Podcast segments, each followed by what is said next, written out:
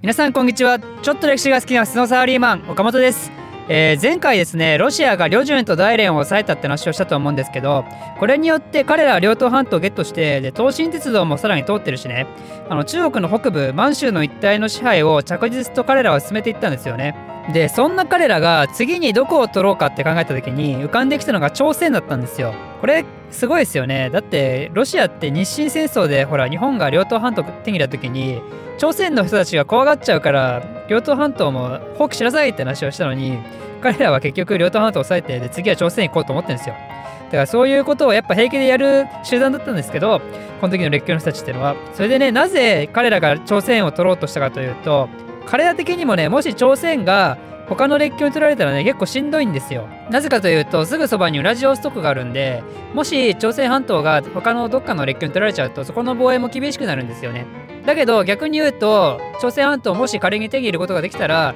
ウラジオストクから朝鮮半島とあと満州とねもうそこら一帯を完全にロシアのものにできるんで、まあ、チャンスは非常にあったと。でそれに対して日本はね日本は絶対にロシアなんかに朝鮮半島を取られたくないんですよ。なんでかっていうともう目と鼻の先ですからね朝鮮ってね。現行の時でもお話ししたんですけど朝鮮取られちゃうと朝鮮からね簡単に戦艦送られてきちゃうんですよ。だから朝鮮を取られるイコール日本の存亡にねあのガチで関わる話になってきちゃうんで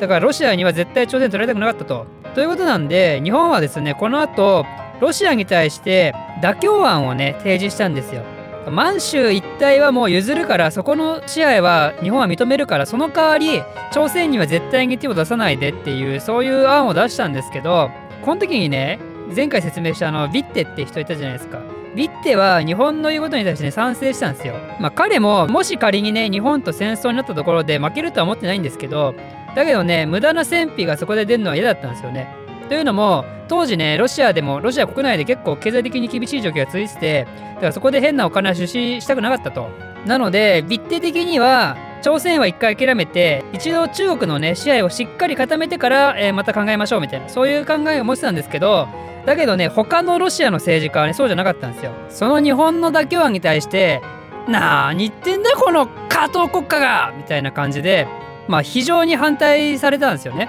反対というかももはや無視ですね無視。日本なんていう国がね偉大なロシア帝国に向かって指図できると思うなみたいなそういう考え方を持ってたんで。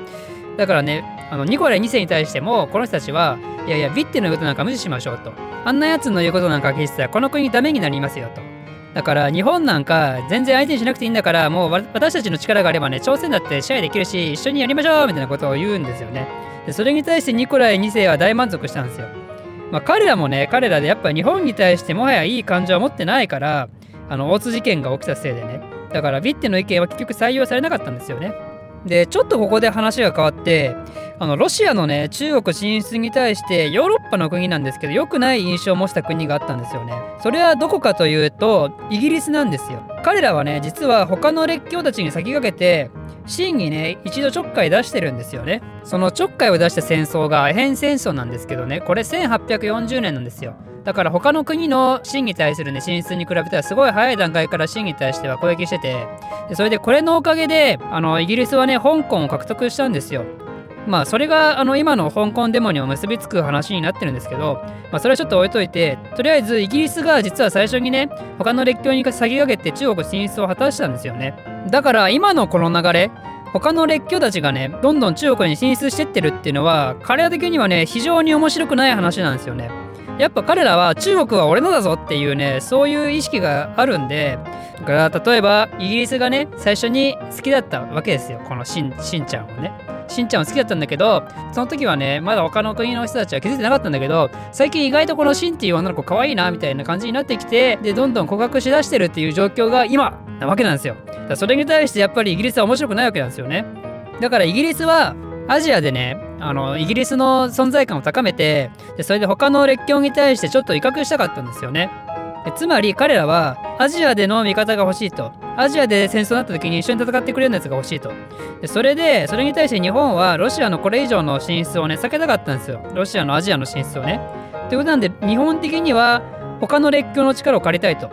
ということでここでこの両者の思惑が合致してですね日英がこの後急接近するんですよ。でその急接近するきっかけとなった事件があってそれは何かというと義和団事件というものです。義和団っていうね反キリスト教の団体がいたんですけどこれが中国の各地で暴動を起こしたんですよね。でそれで列強の人たちだから外国人をね襲いまくるんですよ。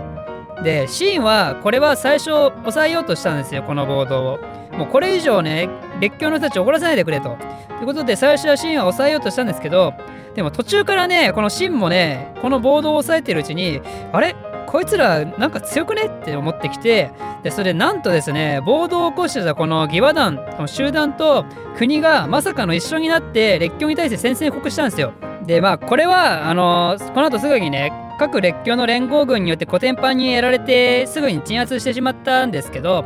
ちなみにこれ義和団事件起きたのは1900年なんで、えー、義和団1900年だからグワーってグワーダンって覚えてくれればいいんじゃないですか？いいんじゃないですか？っ て投げやり投げやりだけどあの あのね年号なんかキリがいいからこれはそんなすぐ忘れないんじゃないですかね。知らんけど。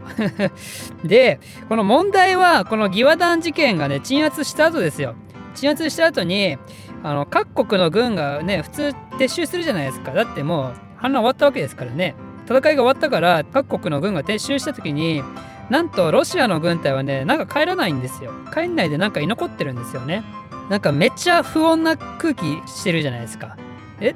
いや何してんの？って感じですよね。なんで帰んないの？お前らみたいな。まあロシアとしてはねもちろんこれはやっぱ彼らはね既成事実を作りたいんですよね。